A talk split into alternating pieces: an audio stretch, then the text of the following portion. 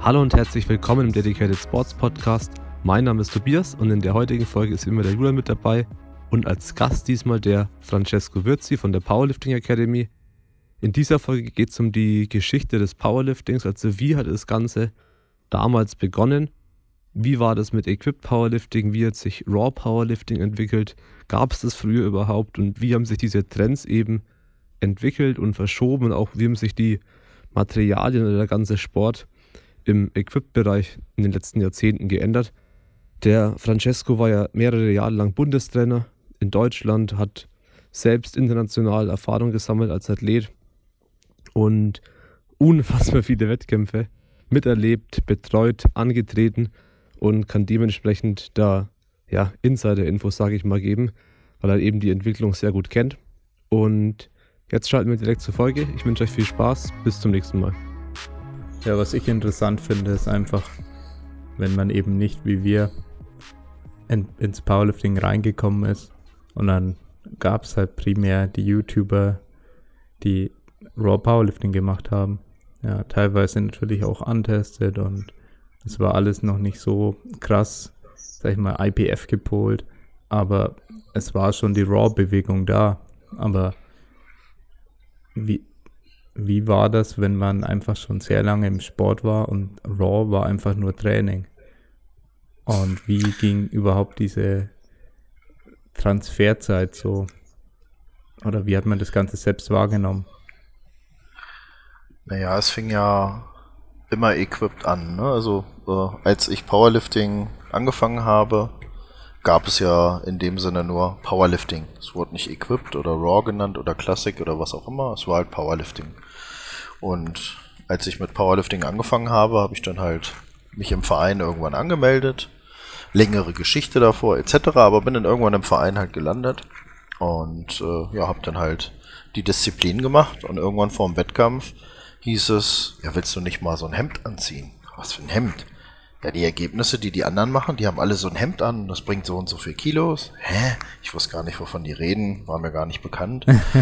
und dann, ja, habe ich einen Wettkampf gemacht und habe irgendwie um, also den ersten Wettkampf habe ich ohne Klamotten mitgemacht und äh, hatte, glaube ich, ich will nicht lügen, 125 gedrückt.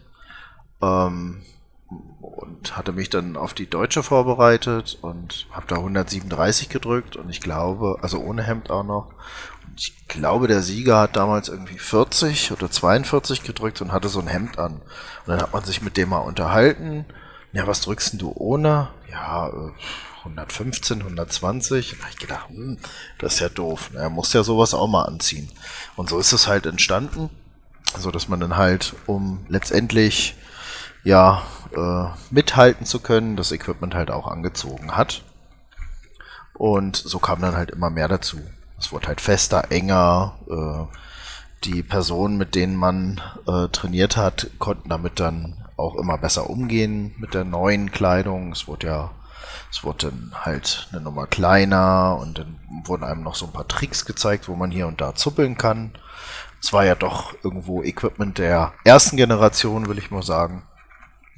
Und ja. dann kamen Kniebandagen dazu, ein Heberanzug und ein Beugeanzug und naja, es war halt ganz normal. Das hat man dann halt so drei, vier Wochen vor dem Wettkampf angezogen und hat dann halt so seine, ich sag mal, grob gesagt, zehn Prozent mehr draufgekriegt aufs Total und es war von der Trainingsplanung gar nicht so wirklich anders. Und irgendwann kam dann das Fury von Titan raus. Und das war so ein Meilenstein letztendlich weil das ein ganz anderes Hemd war. Das funktionierte anders, es hat einen ganz anderen Schnitt, es hat äh, ganz anderes Material, äh, das, der Rückenstoff war elastisch und naja, siehe da, es wurden halt neue Rekorde plötzlich gedrückt. Und das Training veränderte sich, man sah andere Trainingssysteme, äh, unter anderem auch äh, wurde Westside dann beliebter, weil die ja in den anderen Verbänden ja auch schon die Jeanshemden hatten und damit halt erfolgreich waren. Mal ganz und, kurz. Ja. Welche Zeit handelt es sich? Also, wo du jetzt vom Anfang gesprochen hast, auch so, wo du im Verein bist? Und also, als ich angefangen habe, war es 2000 Und puh, du fragst mich was. Ich würde sagen, Fury kam 2004, 5 oder sowas, kam raus. Würde ich so aus dem Bauch raus schießen. Also noch in meiner Juniorenzeit auf jeden Fall. Also spätestens 2006 muss es da gewesen sein, aber ich würde eher sagen 2004, 5 so um den Dreh. Da kam das Fury und äh, Titan Centurion, der Beugeanzug, war halt äh, plötzlich wesentlich fester, nannte sich dann NXG, nannte sich dann irgendwann NXG Plus, NXG Super Plus. Und es wurde halt immer fester und man kam immer schwerer runter äh, bei der Kniebeuge, beim Bankdrücken und so passte sich dann halt auch das Training letztendlich an. Äh, man musste immer mehr mit diesem Equipment üben. Ich nenne es extra üben. Ähm, man kann es auch Training nennen, aber es ist letztendlich ein Erlernen von einer neuen Bewegung mit einem erweiterten Trainingsgerät. Und äh, so hat sich das halt dann über die Jahre verändert. Dann irgendwann gab es halt Menschen, die gesagt haben, es wäre ja ganz cool, wenn man sich mal trifft und lässt dieses ganze Gerödel weg. Und es entstand der Bembel, der erste, durch Achim Kircher ausgerichtet in Darmstadt. Und also hier da, den gibt es ja noch heute. Und dort trafen sich halt ja. viele, die kein Equipment anziehen wollten und sich halt mal ohne Equipment messen wollten. Und das höchste, was da jemals gemacht wurde, waren, glaube ich, auch 975 Kilo von ähm, Sergei Moser. Also auch eine wirklich ordentliche Leistung. Ja, den kennt gab, man. Ja. Den kennt man, ja. Ähm, ja, und so hat sich da so ein kleiner nationaler Trend entwickelt, will ich es mal nennen. Es wurde immer beliebter, dieser Wettkampf. Es trafen sich äh, sogenannte Rohranhänger. Und 2012 gab es dann den ersten internationalen IPF-Wettkampf, nannte sich damals noch World Cup. Und die IPF richtete im Prinzip diesen World Cup aus in Schweden. Ich glaube auch die Schweden waren da maßgeblich ähm, bei dieser Bewegung in der IPF. Und äh, ja, es war so neu, dass man das World Championship, äh, nicht World Championship, sondern World Cup nannte. Und bei der Siegerehrung versprach sich dann immer jemand und New World Champion und so weiter. Ähm, ja, ein Jahr später gab es den World Cup nicht mehr. Und es war die ersten World Championship in Russland. Jahr später ging es weiter. Der Wettkampf wurde immer größer. Ich kann mich 2014 noch an diese Rekordflut in der 75er im Kreuzheben erinnern. Also ich glaube, da haben fünf, sechs äh, Leute einen neuen Deadlift World Record aufgestellt. War wirklich eine sehr geile Veranstaltung, ging bis in die Nacht. Ja, und ihr seht ja selbst, wo wir jetzt letztendlich gelandet sind. Damals konnte man, glaube ich, auf der WM mit knapp 700 in der 83er eine Medaille holen. Ja, da musst du jetzt schon eher in den 800er Bereich kommen für die 83er, damit du da irgendwo noch Land siehst. Also die äh, Qualität und auch die Quantität hat sich ganz, ganz stark äh, vergrößert. Ja, ich denke mal, es war halt einfach so, dass die meisten starken Leute dann trotzdem Equip gemacht haben zu dem Zeitpunkt. Ja, oder halt beides und haben halt mal reingeschnuppert, ne? Ja. Aber genauso, wenn ich jetzt mit den ganz Alten spreche, zum Beispiel aus meinem Verein, die erzählen halt auch, ja, okay, für sie ist Equipped halt zum Teil neu. Weil Equipped gab es ja auch gar nicht so lange. Equipped gab es ja nur, also es gab ja, also Powerlifting gab es ja nie raw. Kniebandagen gibt es ja schon immer. Ja, okay. Also man kann natürlich, ja, ja. man kann Aber natürlich so, sagen, das, okay. Das, das Material, das kam so schleichend damit rein, aber es ist gar nicht so unendlich lange.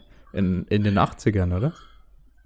Ja, richtig. Aber wenn du halt guckst, wann die IPF letztendlich sich gegründet hat, ich würde jetzt aus dem Bauch raus sagen, 72 ist es ja relativ schnell auch dann in den Verband mit reingegangen. Wenn wir jetzt so gucken, Ende der 70er. IPF für Powerlifting. Ja, aber jetzt halt nicht wirklich internationale Wettkämpfe, wo Spitzenleistungen halt äh, erbracht wurden. Ja, das ist klar. Also ich weiß ja nicht, wie alt eure alten Hasen sind, aber ich sag mal, unser Wilfried Häusler, 77 Jahre alt in Peine, ähm, der kennt eigentlich nur Equip Powerlifting. Okay. Ja. Ja, vor allem hat es sich ja so langsam dann entwickelt, dass das Equipment einfach stärker wurde, dass am Anfang das gar nicht so Richtig. relevant war. Richtig, also man hat es halt angezogen. äh, Es war halt letztens, letztendlich so eine Verletzungsprophylaxe. Das Shirt war ja, ja, man sagt ja Polyester, ne? So ein Polyester-Shirt. Kannst du dir ja auch ein T-Shirt mit viel Polyester kannst du dir kaufen. Ist trotzdem noch dehnbar genug. Äh, heutzutage ist das schon ein sehr derbes Material, was dort verwandt wird. Hat zwar immer noch äh, letztendlich einen Polyesteranteil, aber das ist schon ganz was anderes als die Shirts von damals. Die Shirts von damals sind halt auch gerissen.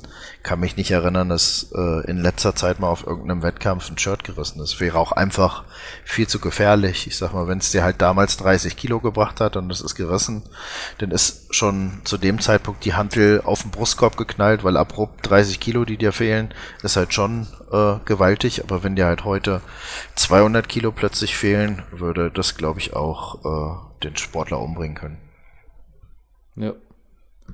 Das stimmt. Ja, ich meine, du hast ja dann, wie lange warst du dann Bundestrainer? Und das Also, war ja alles im Prinzip e- fast nur equipped, am Ende dann eben noch Raw. Im Prinzip war ich zehn Jahre Bundestrainer. Ich fing halt als Co-Trainer an von Rudolf Küster bei der, bei der Jugend und den Junioren und äh, das ging dann halt sukzessiv weiter, aber in, insgesamt halt über zehn Jahre. 2014 würde ich sagen, hat der Verband langsam erkannt, dass man im RAW-Bereich auch äh, mehr fördern sollte. Ja. Das heißt, ich habe bis 2017 den Bundestrainerposten äh, gehabt. Also würde ich sagen, so die letzten drei, vier Jahre waren dann schon ein bisschen raw-lastiger. Vor allem die letzten zwei Jahre. Ja. Da wurde ja der Raw-Part auch viel, viel größer plötzlich. Ja, das stimmt.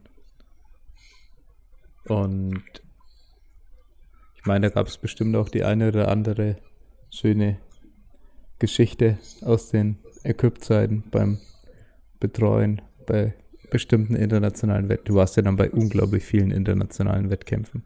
Also es gibt ja dann wahrscheinlich gar nicht so viele Leute, die auf mehr internationalen Wettkämpfen waren. Ja, Kannst du mal schätzen, wie viele das waren insgesamt? Puh, das habe ich schon mal tatsächlich nachgeguckt. Ich kann es euch gar nicht sagen. Über 50 sind es auf jeden Fall. ja, Das sind einige. da hat man bestimmt einige Geschichten.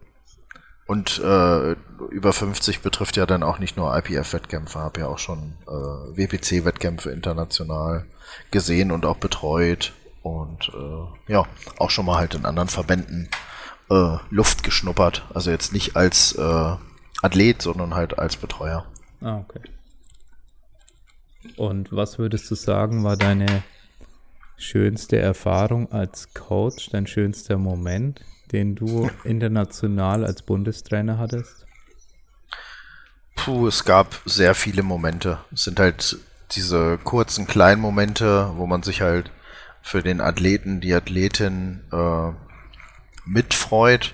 Das ist dann so ein Gefühl wie, wenn du selber halt eine Bestleistung gehoben hast und der Athlet hat halt dann von mir aus 2-1 gültig, vielleicht auch noch, also sehr knapp, einen Versuch noch kämpfend in die Wertung gebracht und damit eine Medaille geholt. Also es gibt äh, etliche Momente. Der wahrscheinlich bekannteste äh, durch Videoaufnahmen ist halt äh, Marius, ähm, als er in der 74er die 295 auf seiner letzten Weltmeisterschaft gehoben hatte. Da sieht man halt, wie viel Emotionen da bei dem Sport halt bei waren, weil er sich das halt selber gar nicht zugetraut hat. Und der Heiko Krüger und ich halt äh, uns ganz sicher waren, dass er das ziehen kann. Und dann hat er das Ding doch noch nach dem Fehlversuch hochgeprügelt. Und das sind so Momente, davon gab es aber etliche, die einfach nur geil sind.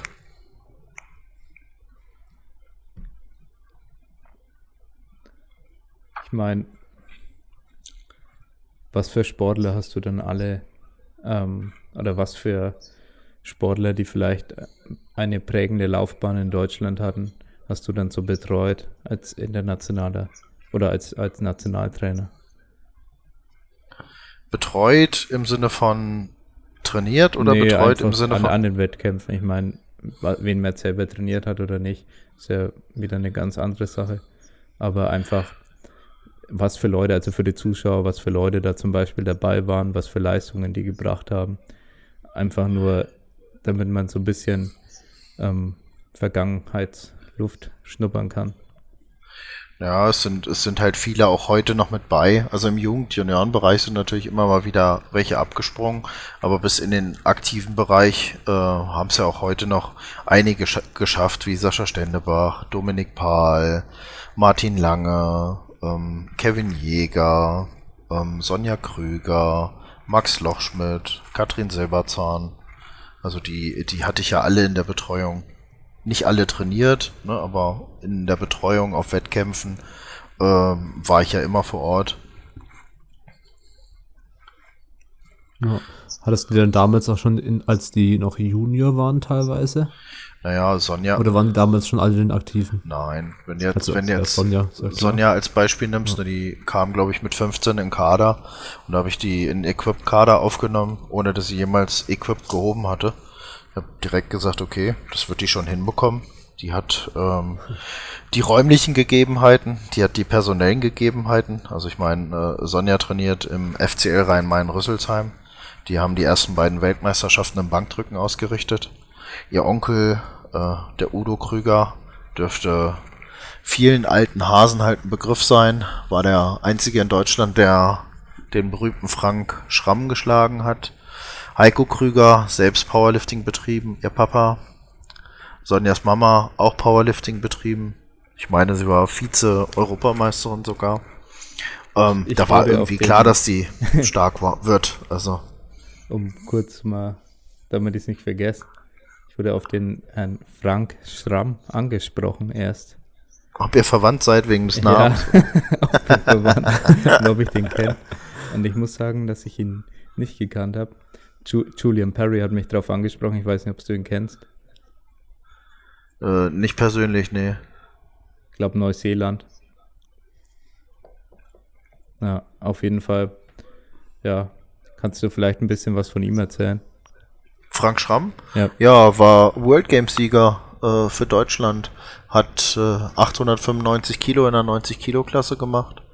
War im Prinzip auch der beste Kniebeuger, den wir in dieser Gewichtsklasse hatten, war im Europarekordbereich mit 362,5 Kilo, meine ich. Könnten auch 65 gewesen sein, bin mir nicht mal ganz sicher. Ähm, ja, war seiner Zeit halt voraus. Also der Rekord in der 90er im Total mit 8,95 war halt höher als in der 100er. Und selbst in der 100 Kilo Klasse hatten wir ja äh, niemand anderes als Olaf Nimmerfroh, der halt auch so ein, so ein Jahrhunderttalent, wie man so schön sagt, war, der auch im Prinzip als Junior seiner Zeit halt voraus war, der aber auch nur als Junior angetreten ist und nicht mehr bei den Aktiven. Hm. Also das waren so die damaligen, damaligen wirklich sehr, sehr starken Powerlifter. Frank Schramm war der letzte Weltmeister, den wir hatten im aktiven Bereich 1994 in Südafrika, meine ich. Okay, krass.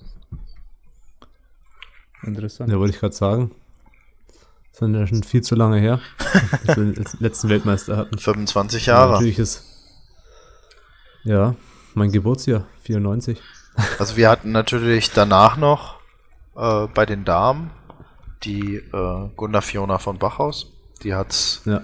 zuletzt im Dreikampf in äh, St. John's, Kanada geschafft. Ich meine, das war 2008. Aber im Männerbereich halt nicht. Da haben wir es bis zum Europameistertitel geschafft. Was heißt wir? Sascha hat das geschafft, Sascha Stendebach. Aber ich sehe auch aktuell niemanden, der äh, im Equip-Bereich Weltmeister werden könnte, muss ich sagen. Ja. Ich meine, in der Zwischenzeit ist er doch viel, viel schwieriger. Ja, das Niveau hat ja. angesprochen mit 700 Kilo in der 83er. Jetzt macht halt Taylor Edward fast 800 in der 74er. ja, ist so, ist so. Also ja. das Niveau ist gestiegen und äh, demnach wird es auch immer schwieriger, ähm, Weltmeister zu werden. Ja. Ja, ist auf jeden Fall mal ganz interessant, auch über die Zeit ein bisschen was zu erfahren. Aber was denkst du, hat sich am meisten durch die Raw-Bewegung am Training verändert? Gibt es gewisse Sachen oder Attribute bei den Powerliftern, die sich verbessert haben und andere, die sich verschlechtert haben? Also mir würde da was einfallen vielleicht, aber würde ich mal gern von dir auch wissen. Also ich glaube, die Raw Powerlifter trainieren eigentlich nicht dolle anders als die Equip Powerlifter der ersten Generation. Also die letzten paar Wochen waren halt damals bei den Equipped Liftern anders. Ich würde aber sagen, durch das extreme Equipment, was es inzwischen gibt, hat sich eher das Equip Powerlifting halt sehr stark verändert und verändert sich ja immer noch sehr stark. Also man sieht ja, dass jetzt wieder ein neues Hemd rauskam von äh, Oni, ähm, welches halt den Drückweg nicht ganz so stark verändert, wie mir äh, letztens Mike Scheubach halt berichtet hat. Er sagte, es ist tatsächlich so, wie es beworben wird äh, von Kodama, dass es äh, sehr dem natürlichen Drückweg ähnelt. Und äh, daher ist da halt ständig eine Änderung in diesem Equip-Bereich. Mit ständig meine ich natürlich alle vier Jahre. Es wird ja immer nur alle vier Jahre was Neues zugelassen. Aber in diesen vier Jahren passiert halt viel dann. Ja,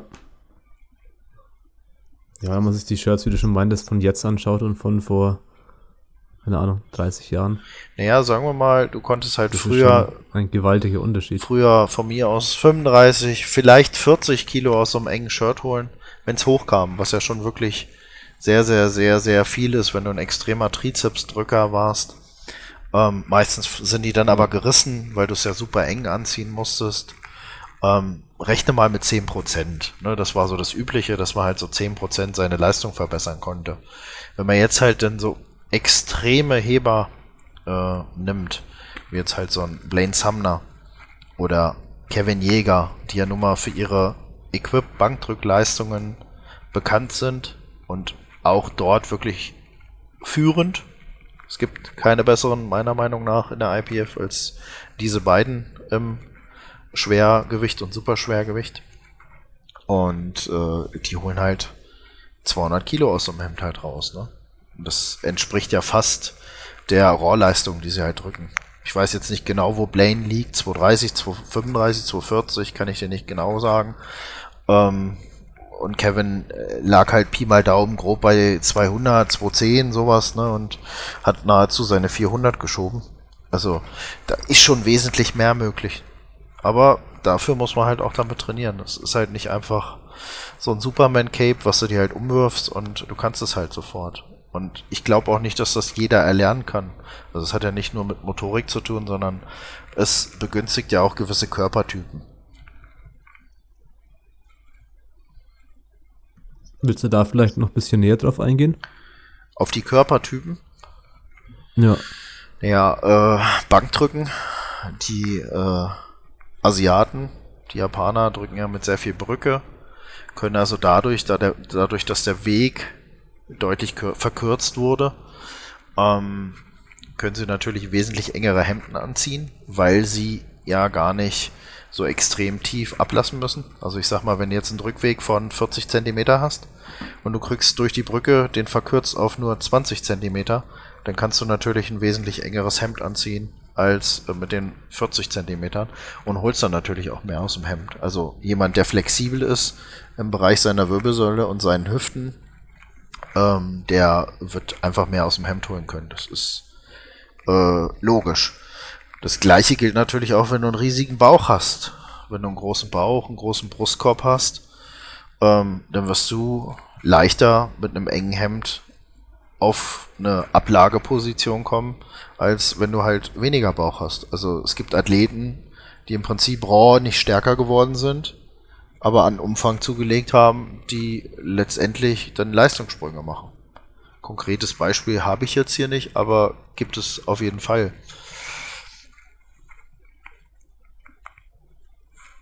Ja. Nee, das klingt auf jeden Fall sehr logisch.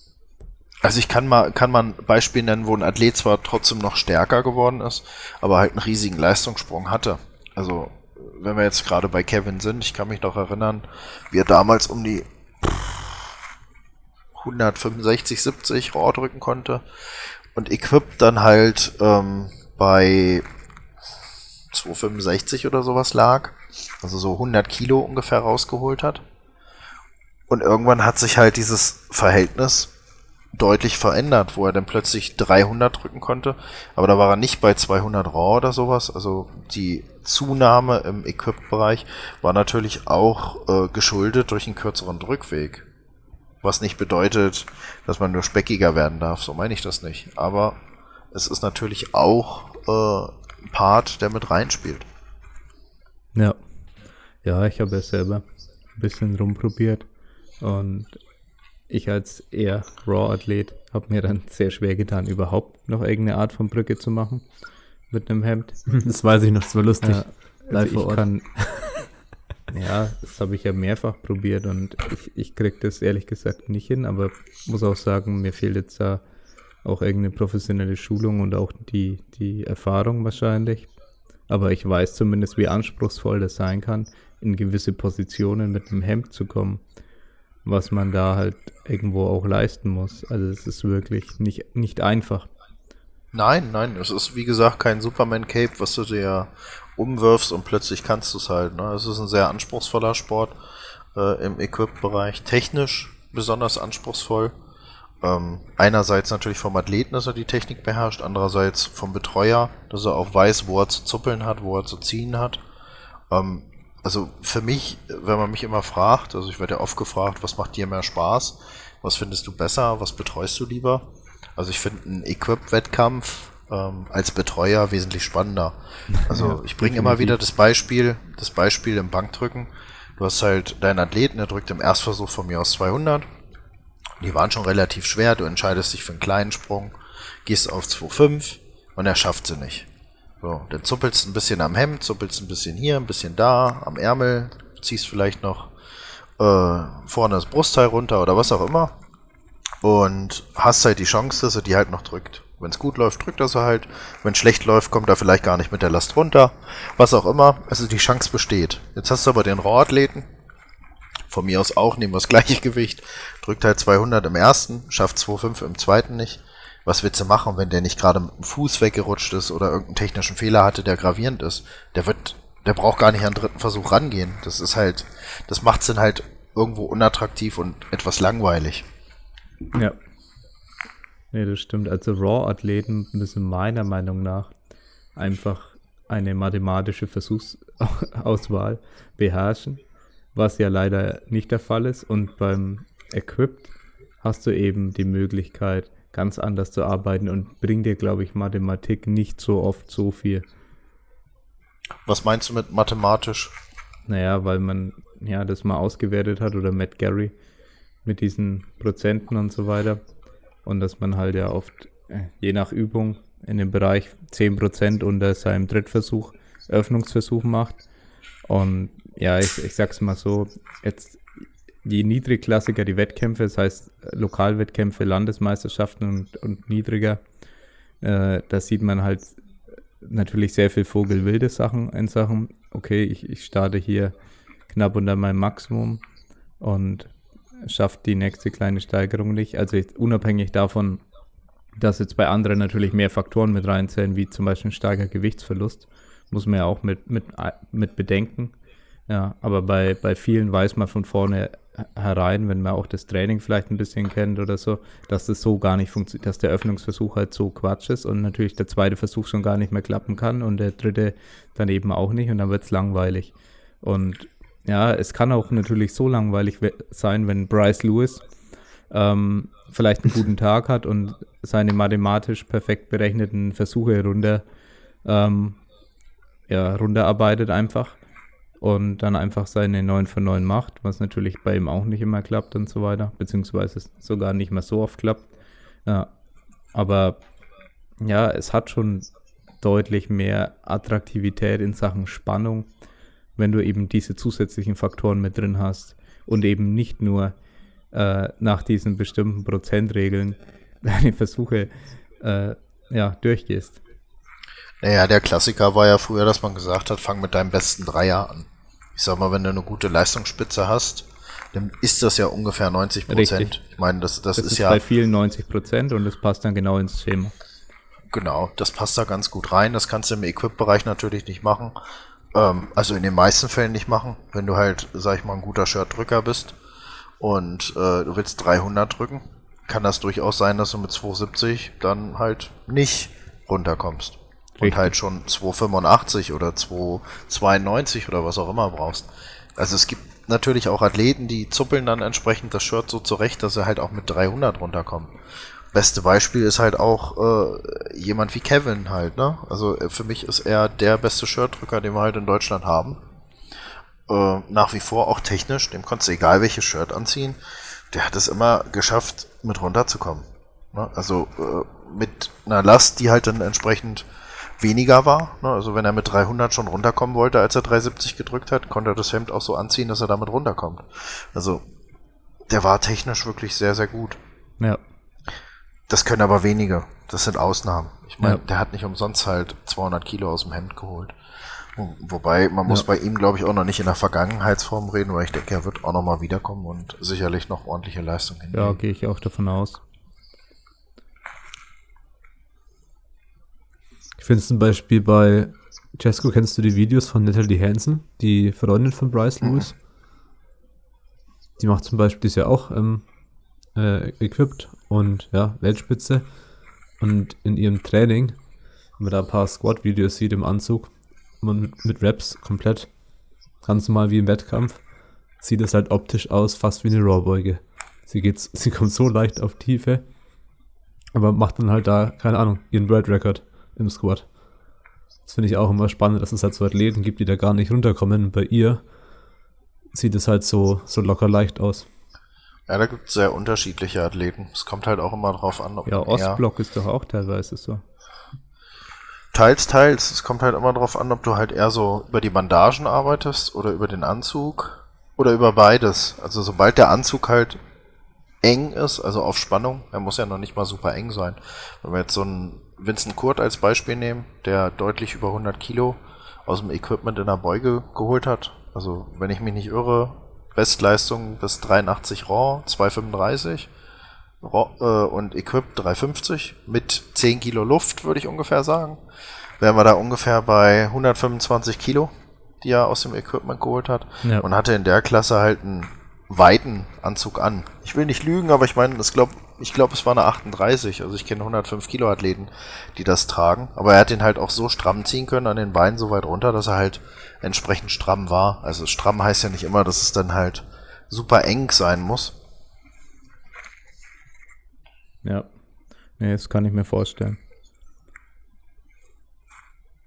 Ich meine, da muss es einfach als Athlet, denke ich, mal gemacht haben. Also kann ich auch jedem empfehlen. Einfach mal einen Anzug rein, einfach mal sich wickeln lassen. Man muss es ja jetzt nicht mal jetzt irgendwie leistungstechnisch verfolgen, aber um das Ganze nachvollziehen zu können, um auch das komplette Powerlifting verstehen zu können, muss man meiner Meinung nach das mal gemacht haben. Manche wollen vielleicht auch nicht alles verstehen und kann ich auch die Einstellung nachvollziehen, dass sie sagen, nee, ich, ich mache nur Raw und mich interessiert sonst auch nichts. Ja, kann ich nachvollziehen, aber wer wirklich das Ganze verstehen will, das sollte das, das einfach mal machen, weil er kann da richtig viel drüber reden.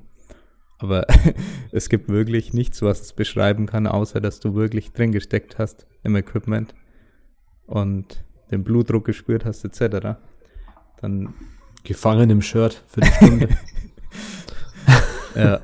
Nee, es ist schon Die- wirklich kein, die kein Grüße an Spaß. Tabea. Und ich habe extrem Respekt vor den Equipped-Athleten, die das regelmäßig machen. Ja. Oder ja, zum Beispiel auch Marie, die morgen bei der WM antritt, der ich viel Glück wünsche, auch wenn der Podcast hier später kommt. ja, also morgen, also vor einer Ja. Woche, wenn der Podcast dann draußen ungefähr. ist. Ja. Genau, also ich finde das wirklich krass und kann es aber auch jedem empfehlen, das mal auszuprobieren. Und ich glaube auch, dass es dem einen oder anderen Athleten im Raw-Training weiterhelfen kann in Sachen Overload. Also einfach mal mit erhöhten Lasten arbeiten, aber das jetzt nicht irgendwie dauerhaft, sondern einfach mal sagen, okay, vier Wochen. Und ich habe da schon gewisse Tendenzen äh, erkannt, dass, es, dass das Ganze helfen kann. Und ja. Eine Frage, die ich noch hatte. Mhm. Was würdest du denken, hat dir am meisten auch geholfen als Coach durch die immense Erfahrung als Equip-Trainer und allgemein, dass du sagst, du hast extrem viel mit dem Athleten gearbeitet. Also Praxis ist, ist ja kaum jemand, der da annähernd rankommt. Auch jetzt, sagen wir mal, einfach in, Deutschland, die jetzt Coaching anbieten, was auch immer. Ähm, da ist ja, ich sag mal, die meisten sind ja wie, genauso wie ich New School Coaches. Also absolut äh, keine so relevanten Erfahrungswerte, zumindest in diesem Bereich wie bei dir. Was würdest du sagen, hat dir da am meisten geholfen? Oder was dir jetzt als Coach in der Praxis am meisten hilft, um Athleten wiederum zu helfen? Feedback von den Sportlern. Also wirklich, äh, die Sportler haben auch äh, mein Denken als Trainer äh, immer wieder ähm, herausgefordert und demnach auch verändert. Äh, je nach Athlet, je nach Rückmeldung, die ich bekommen habe, ähm, muss ich immer wieder reflektieren, was ich halt ändern kann, was funktioniert hat, was nicht funktioniert hat, warum es nicht funktioniert hat. Also ich war gefordert, immer wieder halt zu reflektieren und das äh, hat mich am meisten geprägt. Also ähm, ohne die ganzen Sportler, die ich halt ähm, trainiert habe, also nur aus Büchern, ähm, wäre ich nicht jetzt da an dem Punkt, wo ich jetzt bin. Ähm, also teilweise hat man ja auch Dinge ausprobiert, wo man halt gesagt hat, ich glaube, das müsste jetzt klappen. Das war halt ein Bauchgefühl. Und am Ende hat es funktioniert in vielen Fällen, manchmal halt auch nicht. Und ähm, durch die Sportler an sich hat sich mein Trainingskonzept stetig verändert und verändert sich auch heute noch. Also ähm, ich habe ja immer nur Athleten nationalen, nationaler Spitze oder internationales Niveau trainiert als Nationaltrainer. Jetzt habe ich halt ähm, durch die Powerlifting Academy habe ich natürlich auch manchmal Anfänger oder leicht fortgeschrittene Athleten. Auch das äh, ist ja nicht eins zu eins sofort anwendbar, dass ich äh, die Trainingspläne in der Art und Weise, wie ich sie für Spitzensportler, Eliteathleten gestaltet habe, die kann ich ja nicht für einen Anfänger genauso gestalten. Und demnach ist es auch heute noch so, dass sich das halt viel verändert. Und darum ist halt auch Ehrlichkeit und Offenheit einem Trainer gegenüber meiner Meinung nach das Wichtigste. Und ich glaube, äh, das ist eine Sache, ähm, auf die ich mich halt immer verlassen konnte, da ich eine sehr enge, ein sehr enges Verhältnis immer mit den Sportlern äh, hatte, äh, auf einer sehr freundschaftlichen Ebene und man sich dann halt wirklich äh, ehrlich auch austauschen konnte. Teilweise gibt es ja Sportler, die dann halt im Training ausmaxen und du wunderst dich dann im Wettkampf, hm, warum ist denn das passiert? Warum macht er jetzt viel weniger, als eigentlich geplant war? Es lief doch vor drei Wochen noch super. Dann wurde der Sportler nervös und hat halt im Training was ausprobiert.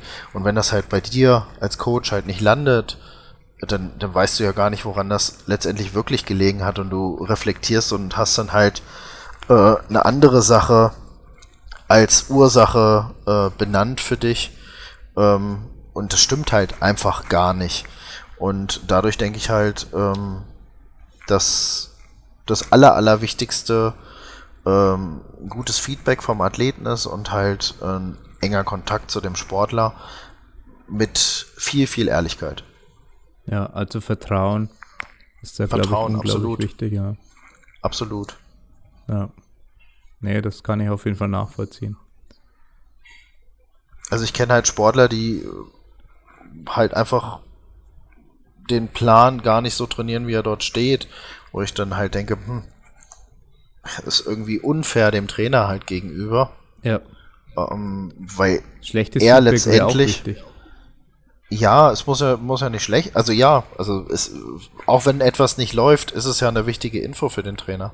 Ich meine, ein Trainer, unterstelle ich jetzt mal jedem Trainer, der möchte ja, dass seine Sportler besser werden. Und wenn man ihm halt da was vormacht, dann äh, kann das ganze System Trainer-Athlet nicht funktionieren. Ja.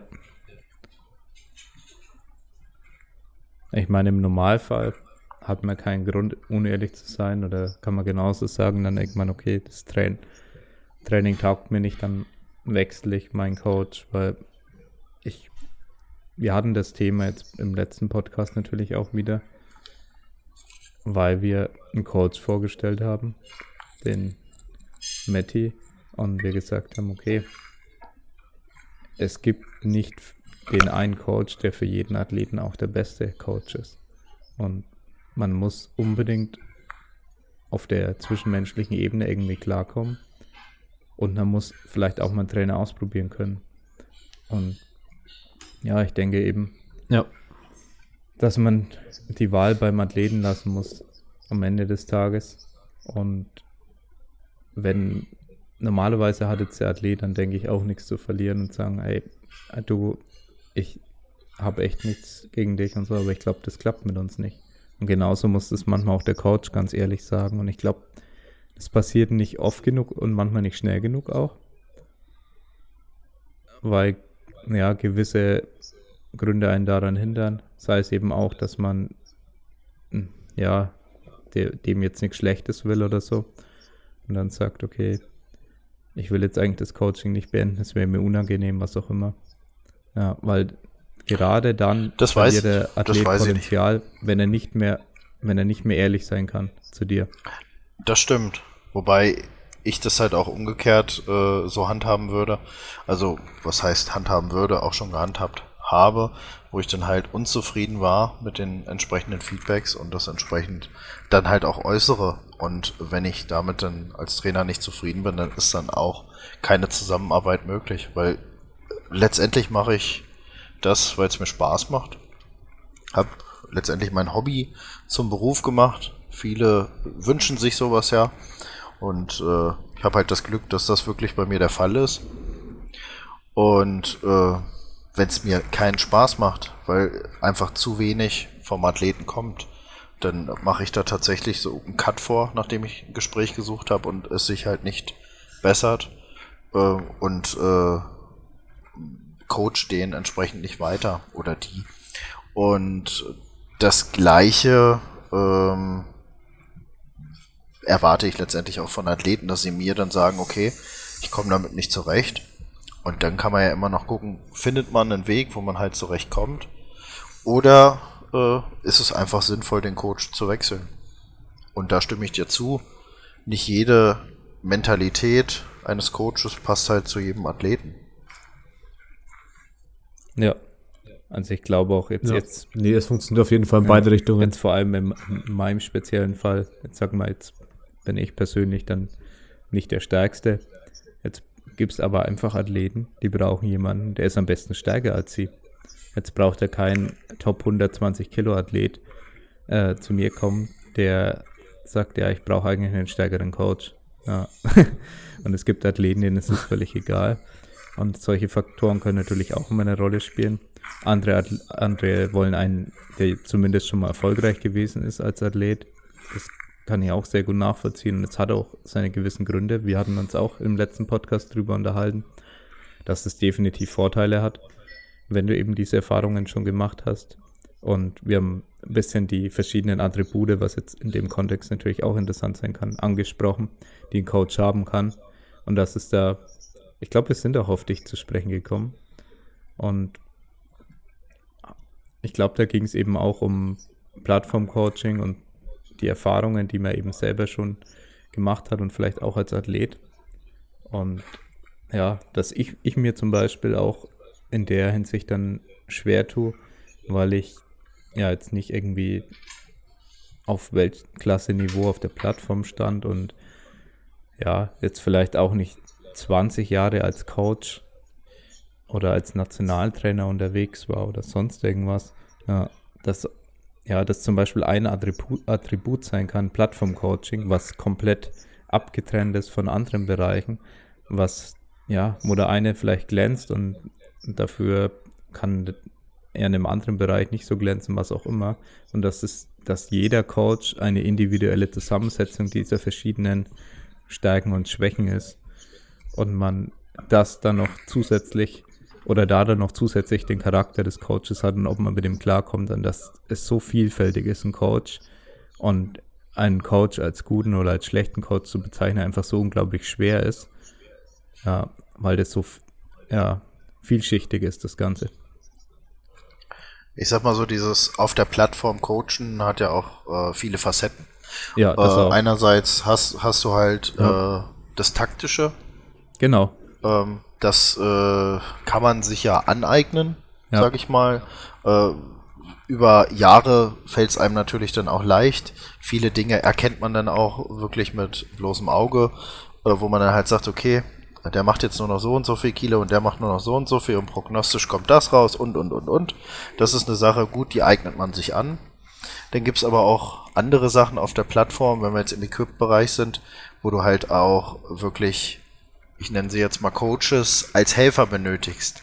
Equipment anziehen, Equipment ausziehen, diese Geschichten. Kann ein ganz anderer Coach sein, als der, der letztendlich äh, die Taktik ähm, ähm, festlegt oder ähm, abändert.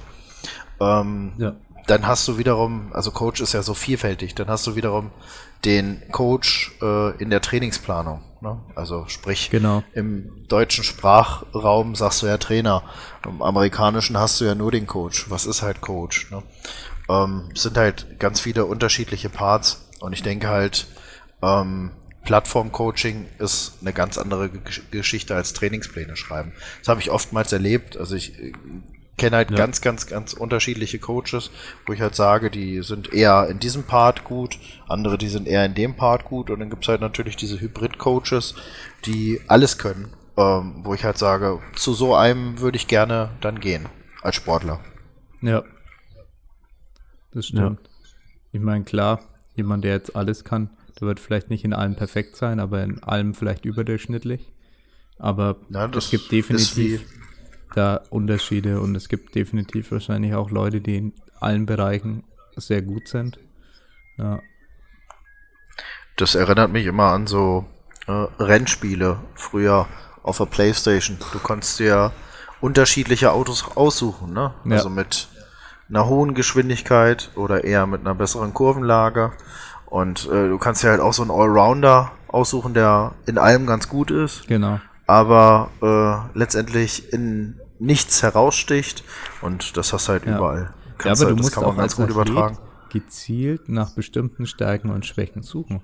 Also jetzt mal als Beispiel, du bist ein Athlet, du bist auf der Plattform unglaublich selbstbewusst.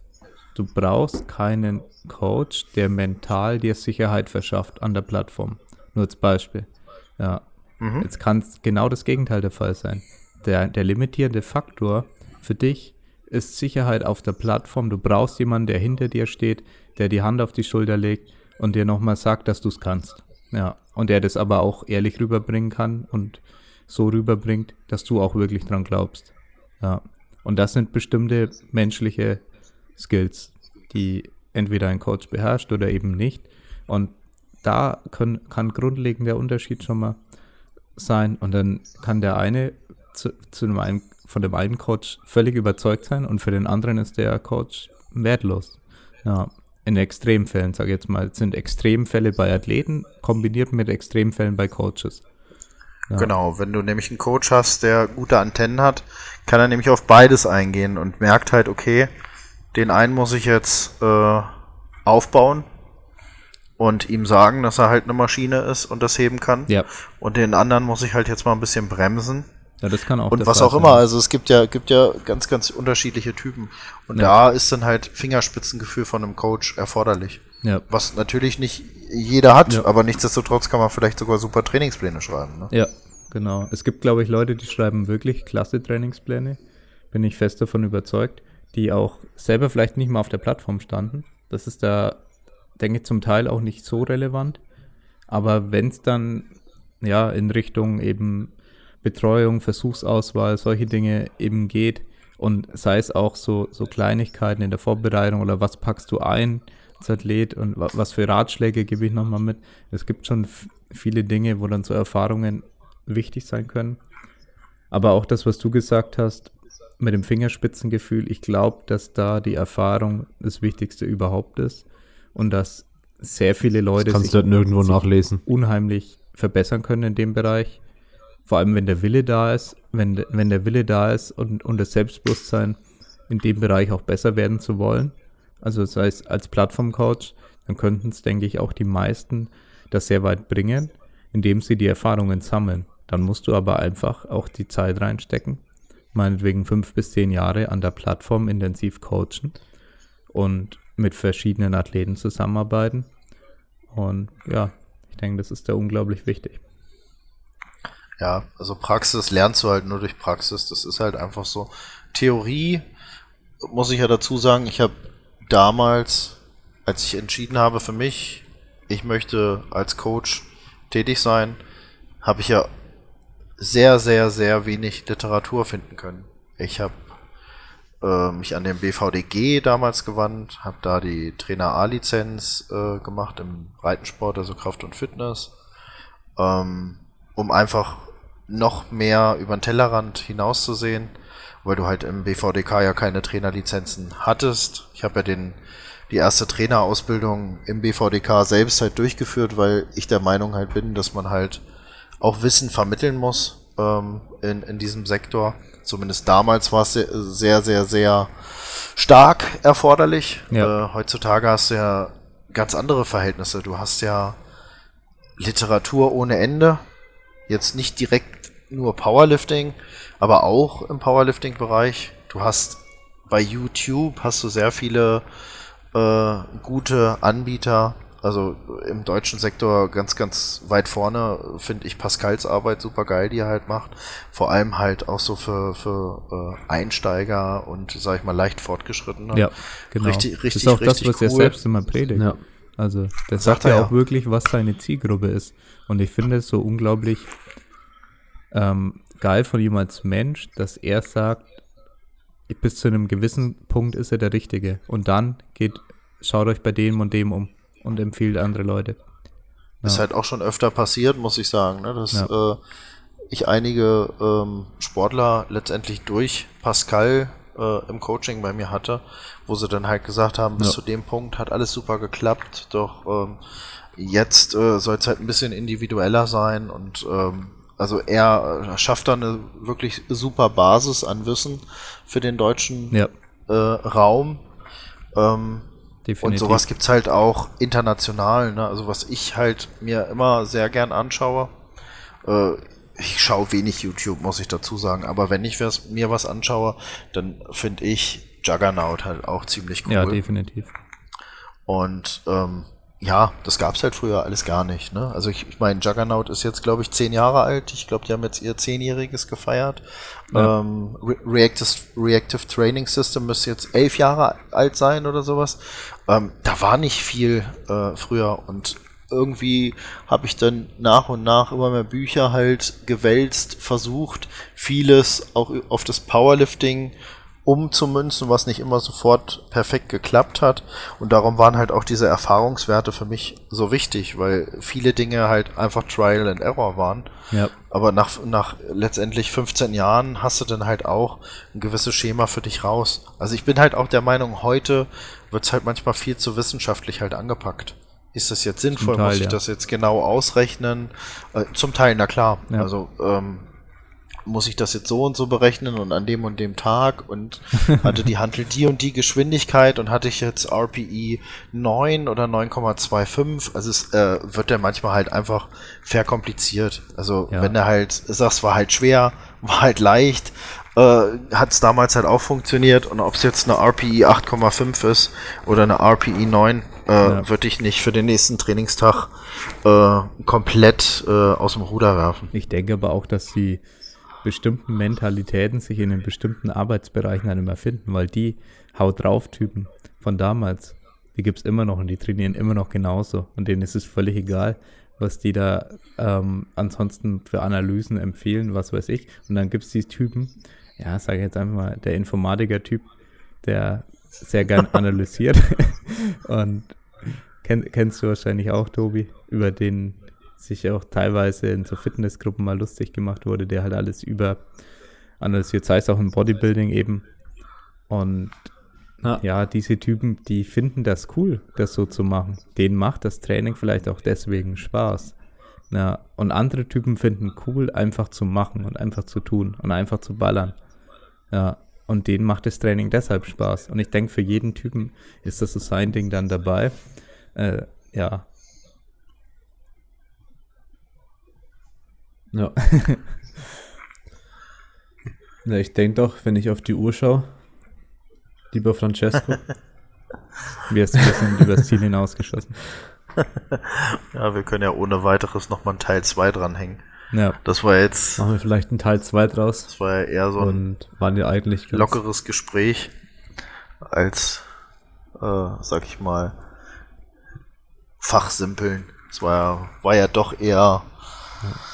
Ein Rückblick in die Geschichte des Powerlifting. Ja, das trifft es. Das könntest du tatsächlich als Überschrift teilweise Ja, mitnehmen. Nee, es ist, denke ich, auch sehr interessant Ja. und ich glaube auch gar nicht, dass es schlecht ist, da eher ein natürliches Gespräch zu haben. Und ja, ist, denke ich, für den einen oder anderen Raw-Athleten auch sehr interessant.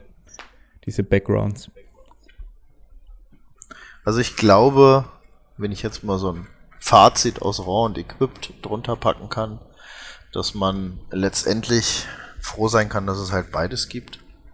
Ja, Einerseits ähm, ist es super, dass es diese Raw-Bewegung gibt, weil immer mehr ähm, Powerlifter weltweit diesen Sport halt betreiben und halt jetzt auch in Deutschland das angekommen ist und wir einfach riesige deutsche Meisterschaften haben und ähm, riesige norddeutsche Meisterschaften sogar. Also ich kann mich erinnern, dass norddeutsche ja, Meisterschaften riesig. winzig waren. Also wirklich, wo ich mir dann damals gedacht habe, nee, habe ich keine Lust anzutreten.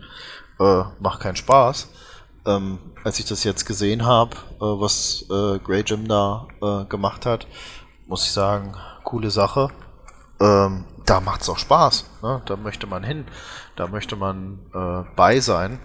Und äh, diese Raw-Bewegung äh, tut dem Sport gut. Ähm, wie aber auch die Equipped-Bewegung können wir es nicht nennen, Fraktion, äh, meiner Meinung nach trotzdem noch wichtig für den Sport ist. Weil es gibt Sportler, die irgendwann raw, so ist es halt nun mal, kommst halt irgendwann bis an deinen Grenzen angelangt und die Sprünge sind halt so klein. Äh, machst halt von mir aus nur noch 1% Leistungssteigerung im Jahr, was halt, wenn du, sag ich mal, 200 drückst, von 200 auf 2,2, ist irgendwann halt öde und du hast einfach keinen Bock mehr und sagst dir, nee, wofür? Dann sagst du, naja, ich probiere halt mal so ein Hemd aus. ja. Und dann macht es dir vielleicht noch Spaß. Und du drückst halt plötzlich 240, 250 und merkst, oh, wenn ich weiter trainiere, werde ich stärker. Wirst vielleicht im Raw-Bereich ein bisschen schwächer, merkst es gar nicht. Hast aber wieder was gefunden, was dir halt Spaß macht. Und ich glaube, das hält halt auch ähm, Die die, Leute im Sportler. Absolut, das denke ich. Also, daher, Ich bin auch ein Shirt. du brauchst ein Shirt. Also ich hatte während, während dem Podcast auch Bock, ein- eins von diesen Only-Shirts auszuprobieren. habe ich, hab ich gut verkauft, ne? Ich muss mal, glaube ich, muss, glaube ich, mal mit Sandrino reden. Das war jetzt äh, ungewollt gute Werbung. Ja, vielleicht muss man das jetzt auch drunter packen, dass der Werbung enthalten ist. Ja, tatsächlich, aber war gar nicht so gewollt. ja. gut, dann perfekt. äh, können wir ja fast tatsächlich über Teil 2 mal nachdenken. Ja. Ja, das machen wir. Jetzt sehr schnell. Und dann, ja, die Zeit ging überraschend schnell schon mal wieder rum. Wie es eigentlich Ja, oft so ist im Podcast. Ja, mach, machen wir nur ein Thema, haben wir Ja. schnell durch. Zwei Stunden später. Schön, schöne Länge, Ja. 20 Minuten. Aber ich persönlich mag ehrlich gesagt nicht, wenn Podcasts zu lange gehen. Also ich finde so, ein, so, eine, so eine halbe Stunde, dreiviertel Stunde finde ich immer ganz gut. Und wenn es dann halt in die Richtung von zwei Stunden geht, frage ich mich halt, wann soll ich es hören? Das, du kannst es ja tatsächlich nur hören, wenn du irgendwie eine lange Nein, Autofahrt Etappen vor dir hast oder so. Ne? Ja. Wie so ein Buch halt, ne? Kapitelweise. Ja, also ich höre oft Podcasts in Etappen. Ich schaffe nie einen Podcast auf einmal. Ja, okay, bei einer Autofahrt würde ich schaffen, aber da fahren wir immer zusammen, Tobi. Und außerdem, außerdem wird er gearbeitet. Und bei, bei der Ja, letzten das langen kann- Fahrt hast du da Eure die halbe vielen Zeit Angestellten Bilder arbeiten sortiert jetzt, und oder? ich habe die andere halbe Zeit Video bearbeitet. Wir haben es abgewechselt im Fahren. Also ja. Zwischendurch ein paar Pausen für Koffein, damit man Ja. nicht stirbt. Okay. Dann Alles klar. Vielen Dank fürs Zuhören und vielen Dank für deine Zeit, Cesco. War ja, sehr gerne. War spaßig. Cool. Und ja, Und einfach bis zum nächsten Mal, würde ich sagen.